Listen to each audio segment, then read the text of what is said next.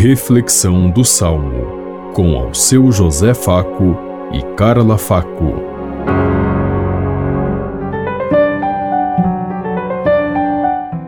Paz e bem a todos os ouvintes que estão em sintonia conosco neste dia, na meditação do Salmo 39.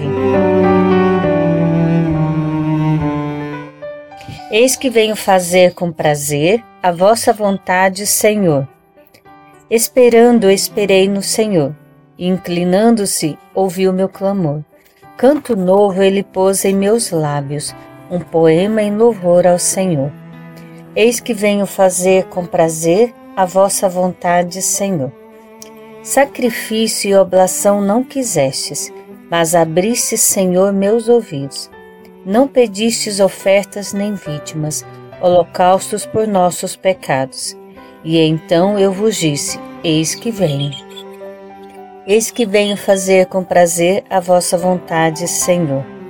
Boas novas de vossa justiça anunciei numa grande assembleia.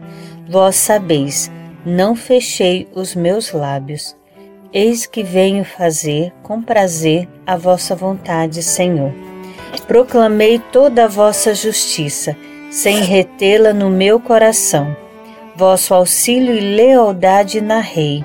Não calei vossa graça e verdade, na presença da grande assembleia. Eis que venho fazer com prazer a vossa vontade, Senhor.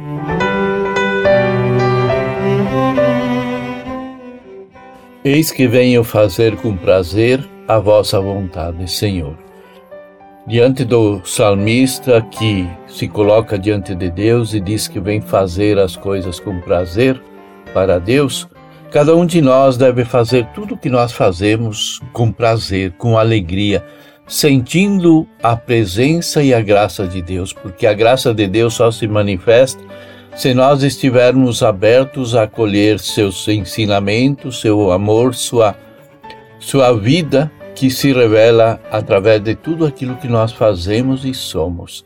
Fazer com alegria é um gesto sublime para que de fato nós mesmos nos sintamos realizados e felizes. Deus não precisa das nossas preces, das nossas orações. Deus precisa da nossa motivação, da nossa participação, da nossa ação. E as nossas orações são para nos dar força, para nos conduzir até Deus, para nos dar alegria.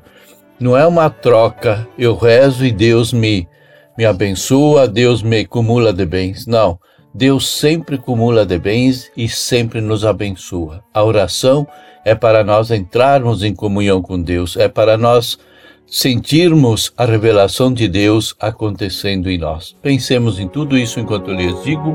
Até amanhã, se Deus quiser. Amém.